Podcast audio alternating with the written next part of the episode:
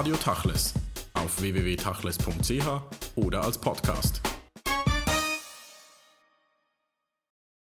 Dan Wiener, Sie sind Schauspieler, Unterhalter, Künstler, Kleinkünstler. Vieles von dem nicht, vieles von dem vielleicht auch ja. Darüber wollen wir sprechen, über Ihre Tätigkeiten, über Kulturschaffen. Sie und Ihre Partnerin sind seit über 20 Jahren in der Schweiz bekannt, unterwegs auf den Bühnen, vor allem auch auf den kleinen Bühnen. Was ist Kleinkunst genau für Sie? Oh, ich denke, da muss man schauen, wie das entstanden ist. Ich habe mir nie entschlossen, jetzt werde ich Kleinkunst machen. Sondern für mich war es eigentlich vielmehr so, dass ich mir gesagt habe, ich habe hier eine Idee und die möchte ich verwirklichen und dann schaue ich, wo ich das verwirklichen kann. Und das hat ganz verschiedene Aspekte. Das hat einen Aspekt, äh, wie kann man das finanzieren, wer lädt uns ein, wo gibt man uns ein Forum. Und das war für uns einfach so ein Einstieg. Wir haben gesagt, wir haben nie eine Idee, das machen wir, wo spielen wir das? Und dann haben wir manchmal auf ganz kleinen Bühnen eben halt mal was ausprobiert, mal was gezeigt, auch im privaten Raum Auftritte gehabt. Ganz zu Beginn, als wir uns kennengelernt haben, haben wir sogar auf der Straße gesungen. Äh, man hat dann geschaut, wo man hinkommt und dann war, hat sich das eigentlich mit den kleinen Bühnen so in der Schweiz, in Deutschland recht gut entwickelt. Und so sind wir da reingerutscht, aber es war kein Entscheid, jetzt machen wir Kleinkunst in Anführungszeichen.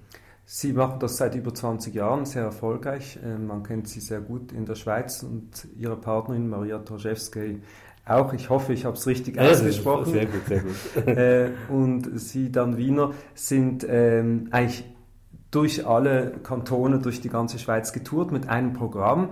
Oft, da man sagen muss, das ist ja nicht typisch schweizerisch und eigentlich äh, erstaunlich, dass das in der Schweiz derart nachhaltig erfolgreich war. Ja, ja, ich finde es auch erstaunlich. Äh, war auch sehr schön. Also wir haben, haben oft nicht nur ein Stück gespielt, sondern zwei, drei nebeneinander. Also wir haben ein älteres Stück noch weitergespielt, schon etwas Neues ausprobiert, ein neues Stück gemacht und was wahrscheinlich auch wichtig war, vielleicht kein Erfolgsrezept, eher im Gegenteil. Wir haben sehr unterschiedliche Sachen gemacht. Also wir haben angefangen mit, mit russischen Liedern. Das war damals auch sehr en vogue. Die, die Neugierde auf Russland war sehr groß. Und wir haben russische Zigeunerlieder gesungen. Also es ist so ein Genre Volkslieder, auch Chansons, ich habe die zum Teil übersetzt. Dann haben wir ein Programm gemacht, das hieß Hot Songs from the Cold War, mit Liedern aus Ost und West, aus den 60er Jahren, auch vermischt mit Zeitungsmeldungen, hatte auch einen politischen Touch, das ging dann in Richtung äh, Kabarett auch, haben auch den Salzburger Stier gewonnen dafür. Und dann haben wir wieder Theater gemacht, äh, Tschechow oder Charms, dann in Charms haben wir szenisch umgesetzt, Scholm Alechem, also es war ein sehr breites Spektrum bis zu Kinder.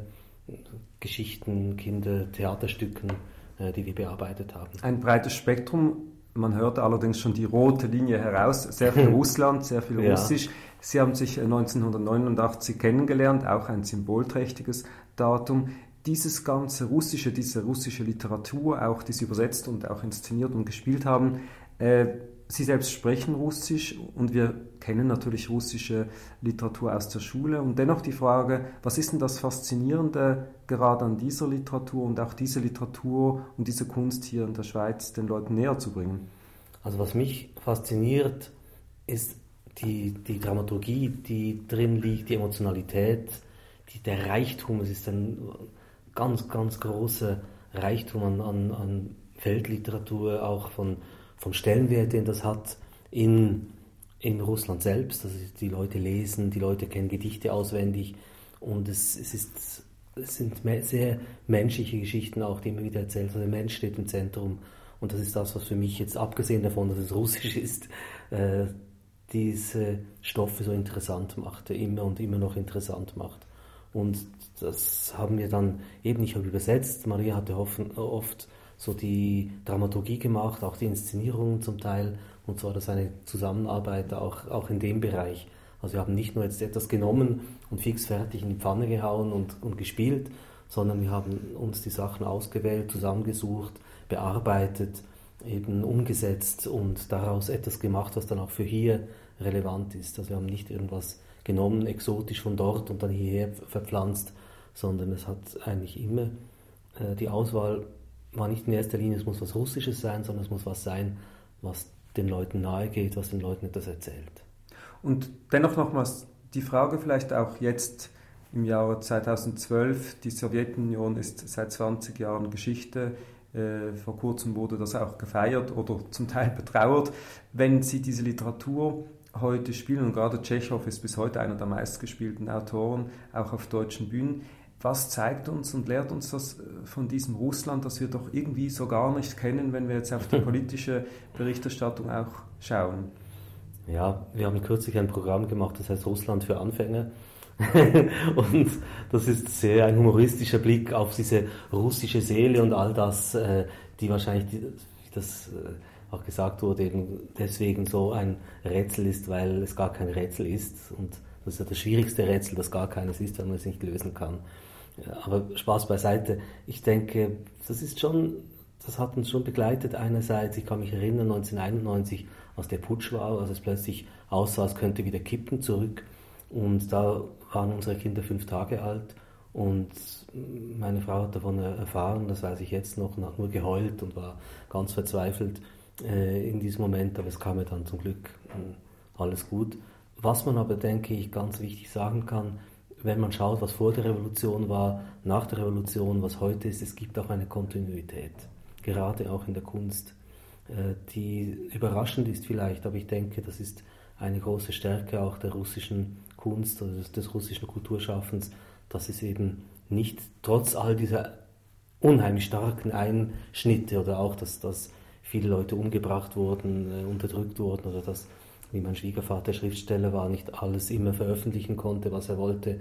Äh, es gibt trotzdem eine Kontinuität und das ist vielleicht genau das, eben diese, diese spezielle Emotionalität, diese, diese Menschlichkeit auf eine ganz äh, positive Art und Weise die eben das Faszinierende ist und auch so einen roten Faden gibt jetzt dort, äh, den ich auch für Leute auf der ganzen Welt als relevant betrachte. Mhm. Und eine unglaubliche Leidenschaftlichkeit auch, ja, die ja. immer wieder auch in den Programmen zum Ausdruck kommt. In euren Programmen ist ja viel Musik, äh, ja. viel Kabarett ähm, äh, wird präsentiert.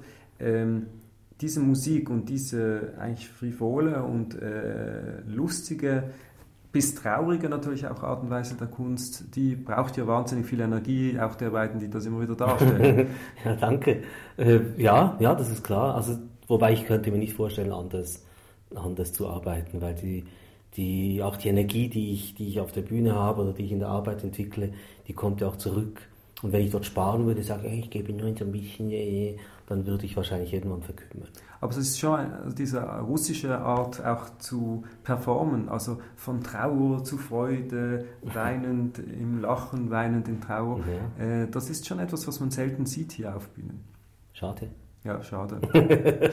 Hängt natürlich auch mit der Wahl Ihrer Partnerin zusammen und diesem okay. ganzen Kulturraum. Sie sind äh, mittlerweile nicht mehr nur auf der Bühne. Ein äh, Teil Ihrer Arbeit ist interkulturelle Kommunikation, auch Kommunikations- Beratung. Diese interkulturelle Kommunikation, das ist ja irgendwo auch ein Label, aber heute doch relevant. Was versuchen Sie dort genau? Ich muss vielleicht zuerst noch darauf eingehen, wie ich überhaupt dorthin gekommen bin. Also ich bin auch Theaterpädagoge, also ich habe auch Kurse gegeben. Äh, das geht dann auch, dass, dass man mit Laien arbeitet, mit Theatermitteln. Es gab Theater im Betrieb, es gab äh, äh, die Art und Weise, wie man auch in einem Dorf zum Beispiel Theatergeschichten findet und die das zusammensetzt, also dem Leben auch entgegengeht. Äh, und das hat sich dann Schritt für Schritt weiterentwickelt, eben auch über Rhetoriktrainings bis eben zu dem Thema interkulturelle Kommunikation. Und da hatte ich das Glück, einen Lehrauftrag zu bekommen an der Uni Basel und hatte dort eigentlich die Aufgabe, die verschiedenen Systeme, die bisher entwickelt wurden, das fing an schon den 50er Jahren des letzten Jahrhunderts, 60er Jahren, äh, wurde versucht herauszufinden, wie könnte man, das war vor allem zum Beispiel für eine Firma wie IBM hat sehr viel investiert dort, äh, herauszufinden, wie können die verschiedenen Business-Regionen miteinander besser kommunizieren. Und da wurden Untersuchungen gemacht, Systeme entwickelt. Aber diese Systeme haben oft zwei, finde ich, grundsätzliche Nachteile. Der eine Nachteil ist, dass es sehr, sehr landesorientiert ist. Da sagt man, ja, in Frankreich sind die so, in Italien kommuniziert man so, die Deutschen sind so und dann irgendwann ist man eben dass man, so weit, dass man sagt, die Russen, die Asiaten, vielleicht sagt man noch, was er noch äh, idiotischer ist, weil es so eine Vielfalt ist von verschiedenen äh, Kommunikationsstilen, würde ich besser sagen, die Amerikaner und so weiter. Also das ist der eine Fehler, dass man denkt, ah, man geht über die Landesgrenze und die Kommunikation ändert sich. Und Nummer zwei ist, dass oft so äh, duale Modelle verwendet wurden. Das geht ist ein Detail vielleicht, aber dass man eben sagt, es gibt entweder Nähe oder Distanz. Und dann wird auf eine Skala eingetragen, welches Land eher die nahe Kommunikation pflegt und welches eher die distanzierte Kommunikation pflegt. Und das sind Dinge, die einfach unzulänglich sind. Wir kennen das ja aus den Filmen, wenn chinesische Vertreter, mitteleuropäische Vertreter für eine Verhandlung treffen und sich beide Seiten dann äh, vorbereiten in Bezug auf die Art und Weise der Kommunikation. Und da hat man dann oft den Eindruck, dass gerade die Europäer sich dann versuchen, den anderen anzupassen. Ist das etwas, das wir nur aus dem Film so kennen oder ist eine äh, Empathie auf der europäischen Seite vielleicht vorhanden, äh, dass man sich anderen Kulturkreisen vielleicht mehr anpasst?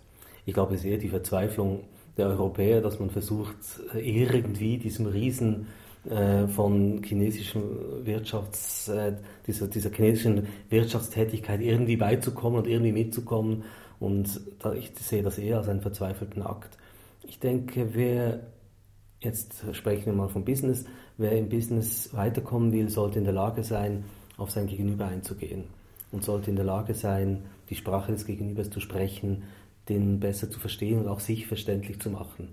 Und wer sich wem anpasst, ist schlussendlich erstens eine Frage der Hierarchie. Wer hat mehr Macht, wer hat mehr Kraft, wer steht höher, aber auch zum Beispiel, wer ist Gastgeber, wer ist Gast. Und diese Dinge spielen für mich eine ganz wichtige Rolle in dem Zusammenhang. Im Business geht es natürlich oft auch um Protokollarisches, um Formales. Ja. Wie ist es denn in der Gesellschaft? Wir leben hier in Basel. Ähm, da gibt es eine, kann man sagen, sehr interkulturelle, multikulturelle Gemeinschaft. Mhm. Wie sehr kann man auf dieser Ebene die Kulturen zusammenführen über die Kommunikation? Das ist eine große Frage. Ich denke, dass erstens denke ich ganz wichtig ist, dass man Kultur nicht eben auf Land oder auf Herkunft definiert, sondern es gibt ganz viele Schichten von Kulturen. Also ein, ein Schweizer Hip-Hopper hat mit einem chinesischen Hip-Hopper mehr gemeinsam, als der Schweizer Hip-Hopper mit einem Schweizer Bergbauern gemeinsam hat. Also ich denke, es gibt auch äh, Jugendkultur, es gibt ganz verschiedene Ebenen und ein Mensch, das ist Teil meiner, meiner Überzeugung und auch der, der Methode, die ich entwickelt habe. Jeder Mensch hat einen Kulturmix, der aus verschiedenen Kulturen besteht. Es gibt niemand, der einfach eine Monokultur in sich drin hat, wie das manchmal äh, beschrieben wird. Und deswegen gibt es auch nicht den Basler oder die Baslerin oder die Basler Kultur, obwohl natürlich Basel an sich eine kulturelle Ausstrahlung hat. Und Teil davon ist, dass, dass es, ich denke, ein, eine relativ weltoffene Stadt ist, die, die auch tolerant ist, viel zulässt, viel möglich ist das finde ich, das ist etwas, was Basel auszeichnet. Aber Sie sprechen es an, also diese viele Kulturen vereint in einer Person, die Frage eigentlich der Identität. Mhm. Wie stark spielt denn diese Frage nach Identität auch in dieser interkulturellen Arbeit eine Rolle, da es ja heute immer wieder darum geht, die Identität zu definieren, äh, sei es im Zusammenhang mit Nationalität oder auch Kulturem, kulturellem oder religiösem Hintergrund. Ja, ich denke, Vielleicht kann ich von mir selber erzählen. Ich bin eigentlich damit aufgewachsen mit dem Bewusstsein, dass ich eine Mischung bin. Gut, meine Mutter, die in Jerusalem geboren ist, mein Vater, der in Bern äh, aufgewachsen ist, auch in der Schweiz geboren ist. Schon das war eine Mischung und dann die Vorfahren auf der einen Seite von meinem Vaters Seite, die, die Ashkenazi-Vorfahren, auf der anderen Seite die sephardischen Vorfahren meiner Mutter. Also ich wusste als Kind, dass meine Vorfahren aus sieben verschiedenen Ländern kommen. Und da war ich irgendwie schon geimpft gegen alle äh, chauvinistischen Ideen, wo man sagt, ja, die sind besser als, als jene. Also das ist, ist für mich persönlich, war das schon immer klar. Äh, ist aber nicht selbstverständlich, dass man so denkt. Und ich denke, dass diese, diese Sichtweise, die mir schon in die Wiege gelegt wurde, ist ein Teil meiner Arbeit, äh, auch aufzuzeigen, wie man auch mit einer Vielfalt umgehen kann und trotzdem eine Identität, eine ganz klare Identität entwickeln kann. Ich bin nicht Multikulti. Ich bin nicht einfach alles. Ich bin etwas sehr Spezielles in der Zusammensetzung, in den verschiedenen Einflüssen, die ich zum Teil bekommen habe, unbewusst. Und dann natürlich auch Dinge, die ich dann als Erwachsener oder auch schon als Jugendlicher gewählt habe, bewusst zu sagen, das und das und das sind Teile meiner selbst. Und das, was Sie jetzt gesagt haben, auf anderer Ebene, setzen Sie ja um mit sogenannten Heimatabenden. Sie ja. nennen das im Untertitel ein kulturelles Forschungsprojekt auf der Suche nach Schweizer Heimaten. Der nächste findet statt am 29. März im Theater Basel. Zu Gast wird Budi Elias, der Schauspieler, sein, ein Kollege von Ihnen. Äh, diese Heimatabende haben ja auch politischen Sprengstoff schon im Titel in sich. Was wollen Sie damit erreichen? Der Titel ist natürlich eine Provokation an sich gerade auch im letzten Jahr vor dem, vor dem Wahlkampf, als wir damit gestartet sind mit diesen Heimatabenden, wollte ich eben damit auch ein Zeichen setzen, dass ich mir meine Heimat in Anführungszeichen nicht einfach wegnehmen lasse. Für mich ist das kein an sich negativer Begriff. Er hat viel mit Identität, viel mit Kultur auch zu tun. Und dass ich gesagt habe, ich möchte an diesen sieben Heimatabenden auf meine Art mit meinen Gästen, mit den Leuten, die dort sind, eine andere Heimat definieren, nämlich die vielfältige Heimat, die offene Heimat, die, wo ich auch gerne zu Hause bin in der Schweiz. Und deswegen ist es eigentlich eine Suche, die nie ankommen muss. Es geht nicht nur darum, am Schluss zu sagen, aha, und jetzt wird die Heimat irgendwo festgenagelt und gesagt, das ist jetzt unser Heimatbild und jeder hat sich daran anzupassen. Das nennt man dann Integration, seltsamerweise, sondern es geht darum, wirklich zu suchen und zu sagen, das ist es und hier ist ein Element und hier ist ein Element und trotzdem so einen Nährboden zu finden, den jeder Mensch benötigt, um zu leben. Das ist eine, eine Quelle, eine Energiequelle für mich auch. Zu sagen, ich, ich habe da Wurzeln, da Wurzeln, ich bin hier vernetzt, das ist das, was mich ausmacht. Nun, was eigentlich wunderbar klingt und auch einfach, ist in der Gesellschaft und in der aktuellen Realität gar nicht so einfach. Sie ja. als Kulturschaffender sind natürlich gewohnt, Grenzen äh, auszuloten und zu überschreiten. Äh, der äh, Mensch, der nicht auf der Bühne arbeitet, sondern vielleicht im Büro oder andere Sorgen hat und andere Perspektiven auch, der fühlt sich oft bedroht durch diese kulturelle Vielfalt. Ähm, der Privilegierte, der vielleicht eine andere Erkenntnis hat, wie geht er damit um im Alltag mit einer Gemeinschaft, die vielleicht da schon mehr Probleme damit hat? Ja, ich denke, dass ein Problem, das oft besteht, ist, dass, dass es ist sehr einfach zu polarisieren.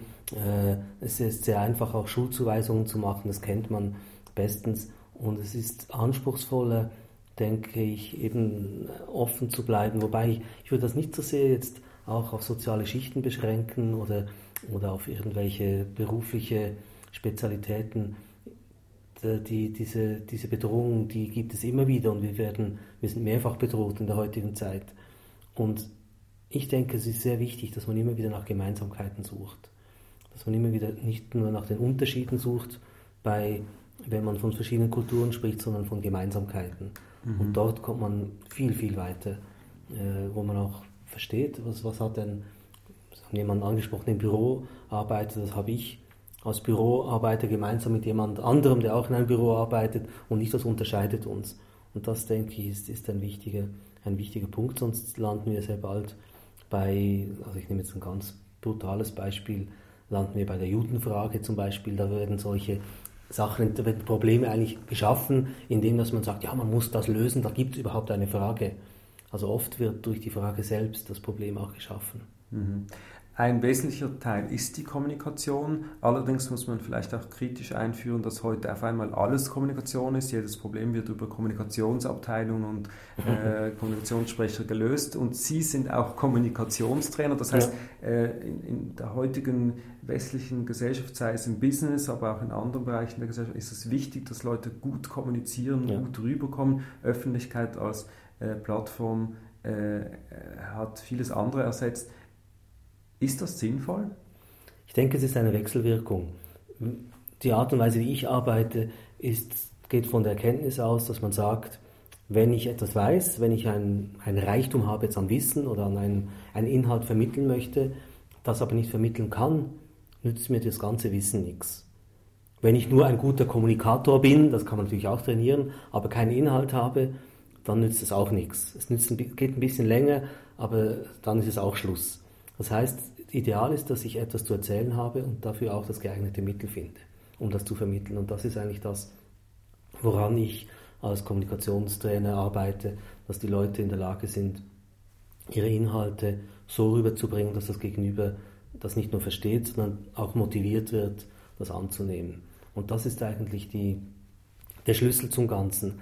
Also es darf kein Selbstzweck werden, sondern es sollte eigentlich eine konkrete Arbeit werden. Ich kann vielleicht noch ganz konkret noch darauf eingehen, wenn ich mit jemandem arbeite daran, wie er etwas vermitteln kann, verändert sich oft auch sein Inhalt dadurch. Also es hat immer eine Wechselwirkung, weil er sieht, oh, das stimmt, ich müsste das noch anders aufbauen, vielleicht müsste ich das oder jenes noch hinterfragen. In dem Moment, wo man das auch kommuniziert mit einer anderen Person, hinterfragt man auch immer wieder seine eigenen Inhalte.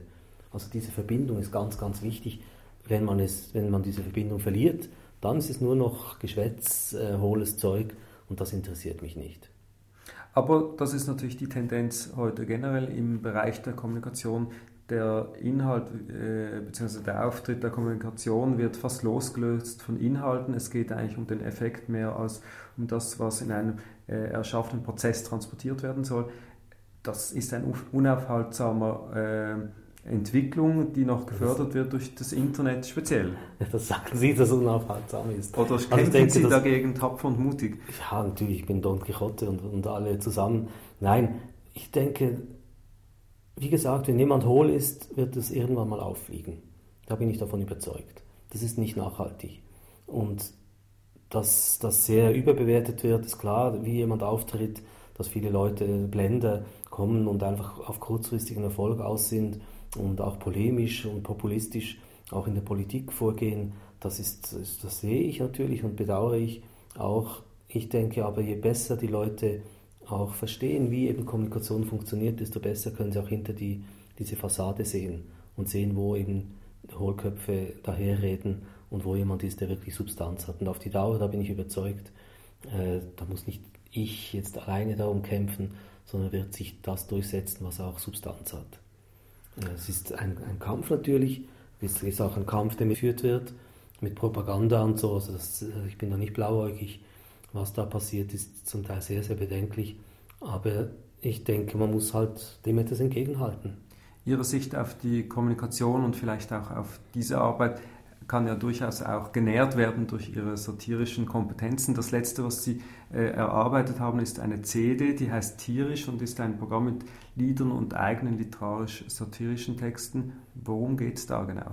Das Bühnenprogramm, das ich mache, setzt sich zusammen aus Liedern einerseits. Das Tierische sind eigentlich auch Lieder, die für, für Kinder gedacht sind, die aber durchaus auch natürlich wie eine Fabel, auch eine moderne Fabel, so dass sehr menschliche Seiten zeigen äh, dieser Tiere oder umgekehrt tierische Seiten der Menschen. Und das andere sind eigentlich kurze Texte, die ich in letzter Zeit viele schreibe, die satirische Texte sind, Texte über Sachen, die ich wahrnehme, also kurze Geschichten von Menschen. Und ja, es geht wahrscheinlich immer wieder ums, um dasselbe. Wir haben zu Beginn von, von der russischen Literatur gesprochen, die mir so nah ist, weil sie eben so emotional, so menschlich ist, dass ich suche auch dort eigentlich das Emotionale und das Menschliche äh, zu durchleuchten und zu spiegeln und den, den Leuten Anstöße zu geben über Sachen, die ich wunderbar finde und über Sachen, die mich ärgern und über Dinge, die, die, ich, äh, die mich beschäftigen. Und doch ist es etwas ganz anderes auch, weil das ist ja etwas für Kinder. Sie haben auch für Schweizer Fernsehen in der Sendung Zambo, die neu losiert wurde. Zum Radio. Oder Radio. Ja, äh, vieles zusammen. gemacht, das gehört Konvergenz zusammen. Genau. Ähm, ähm, diese Arbeit mit Kindern ist doch eine ganz andere, oder? Nein. Nicht? Nein, ich arbeite mit Kindern nicht anders als mit Erwachsenen. Äh, die Themen sind zum Teil anders der Zugang ist zum Teil anders, aber schlussendlich geht es mir dort ums genau Gleiche. Und auch ich habe kürzlich eine Geschichte geschrieben über einen Herr Banterli, der plötzlich auftaucht an, einem, an einer Tramhaltestelle und anfängt den Leuten die Tickets aus dem Automat zu verkaufen. Äh, ein Mensch aus einer ganz anderen Zeit, der plötzlich so in so Automatismen hinterfragt. Das ist eine Kindergeschichte, aber ich überlege mir nicht in dem Sinne, ja, was ist jetzt... Äh, ich stelle mir natürlich mein Publikum vor und schreibe für die. Aber ich sage jetzt nicht, ja, was sind jetzt für Themen, wie muss man das pädagogisch aufbauen, sondern es sind Dinge, die mir sehr nah sind und viele Erwachsene haben auch Spaß an meinen Kindergeschichten und manchmal auch Kinder, äh, die Spaß haben an meinen Erwachsenengeschichten. Wenn wir bei den Kindern sind, so können wir erwähnen, dass Sie jetzt für die israelitische Gemeinde Basel und andere Organisationen ein Kindertheater ins Leben gerufen haben. Was wird dort gespielt und was ist das Ziel? also die Initiative kam nicht von mir, es war eine Anfrage von der Schomretora, die mich gefragt hat, ob ich ein biblisches Thema, eine biblische Geschichte theatralisch umsetzen würde, mit dem Ziel einerseits, es soll Spaß machen, die Kinder sollen, sollen Theater spielen, äh, aber auch, dass die Kinder mal auf andere Weise noch an diese Geschichten herangeführt werden, und auf andere Weise über diese Geschichten nachdenken und sie auch durchleben können durch das Theater. Und das findet jetzt, ist jetzt gerade der Anmeldeschluss gewesen. Äh, das sind äh, jetzt ungefähr zehn Kinder, vielleicht kommen noch ein paar dazu, mit denen ich dann an diesem Stoff arbeite. Wir werden natürlich dann auch viel darüber sprechen, mit Musik und mit Kostümen und mit szenischen Elementen, dass, äh, dass wir dann im November eine kleine Aufführung machen können. Was Sie jetzt erzählen, kommt wie aus einer anderen Zeit. Kinder, die Theater spielen, Kinder, die nicht am Internet sitzen Aha. und äh, sozialisiert werden durch Fernsehen und anderes. Ähm, diese Sinnlichkeit äh, des Spielens, der Erfahrung, das ist ja etwas, was ein wenig verloren gegangen ist in, in, den letzten Jahren. Das Kindertheater in Basel, das berühmte, hat große Probleme weiter zu existieren. Ähm, vielleicht auch nicht. Wie, wie blicken Sie auf diese Entwicklungen? Ich weiß und ich bin überzeugt und ich sehe das immer wieder, dass Menschen, ob es Kinder oder Erwachsene sind, die brauchen Geschichten. Die brauchen Geschichten, die ihnen nahe gehen, die sie berühren und das ist etwas, was nicht auszurotten ist. Es ist aber wahr, dass natürlich die Beschäftigung mit Dingen immer durch diese virtuelle Welt verarmt das Denken, verarmt das Fühlen. Also da bin ich, bin ich überzeugt davon. Und äh, das ist auch seine Wahl, die man trifft als, als Eltern, als Erwachsene. Also ich habe kürzlich mit jemandem in einem Kurs, haben wir über die Entwicklung des Gehirns gesprochen, über Lernprozesse was mich natürlich als Kommunikationstrainer auch beschäftigt. Und er hat gesagt, ja, aber meine Tochter, wie soll ich meine Tochter davon überzeugen, dass sie weniger vor dem, vor dem Computer sitzt? Ich habe nur gelacht und ich habe gesagt, ja, begrenzen Sie es. Sie sind doch Vater, also sagen Sie eine halbe Stunde pro Tag und das reicht. Das ist, ich denke, das ist eine Erziehungsaufgabe. Und das Kind wird, wenn man ihm diese Hilfe gibt, andere Möglichkeiten finden, sich zu beschäftigen und, und natürlich ist das, hat ein gewisses Suchtpotenzial. Und damit muss man lernen, umzugehen. Sie haben gesagt, Geschichten sind wichtig für, für Erwachsene wie auch für äh, Kinder und Jugendliche. Sie haben zwei Kinder. Wie haben Sie die am Abend ins Bett gebracht mit Geschichten? ja, ich habe bis sie zwölf waren in jedem Abend eine Geschichte erfunden. Erfunden? Ja, also es waren so Fortsetzungen und so und das hatte eine, eine ganz lange Tradition, bis sie irgendwie dann irgendwie gefunden haben, ja, das können wir selber auch und sich anders interessiert haben, aber bis zwölf habe ich praktisch jeden Abend eine Geschichte erzählt. Vieles über Sie kann man erfahren auf der Homepage www.wiener.ch. Wann sind Sie das nächste Mal auf der Bühne und wo kann man Sie sehen? Am 8. März spielen wir mit äh, Maria Traschewski zusammen ein Programm über die sowjetische Frau, ist der Tag der Frau, also eben die Frau, die Ziegelscheine hebt und ganze Malerarbeiten vollfügt, während dem der Mann faul herumsitzt. Nein, das war jetzt ein Spaß, aber das ist so eine, so eine Figur und das schauen wir, das ist ja satirisch auch, das ist durchaus ein unterhaltes Programm im Royal in Baden. Äh, das ist das nächste und natürlich ein ganz großer und wichtiger Abend ist der Abend, den Sie schon erwähnt haben, der Heimatabend 5 mit Budi Elias. Im ersten Teil Heihat El Bokeli, Heihat Martin El Bokeli, eine junge Frau, die zusammen in einem Talk von Felix Schneider äh, befragt werden. Und im zweiten Teil werde ich mein Stück äh, Mountains Don't Move Today spielen, das ein Stück ist über einen Jungen, der aus der Schweiz emigriert ist im 19. Jahrhundert, also jemand, der aus der Schweiz weggegangen ist vor Hunger.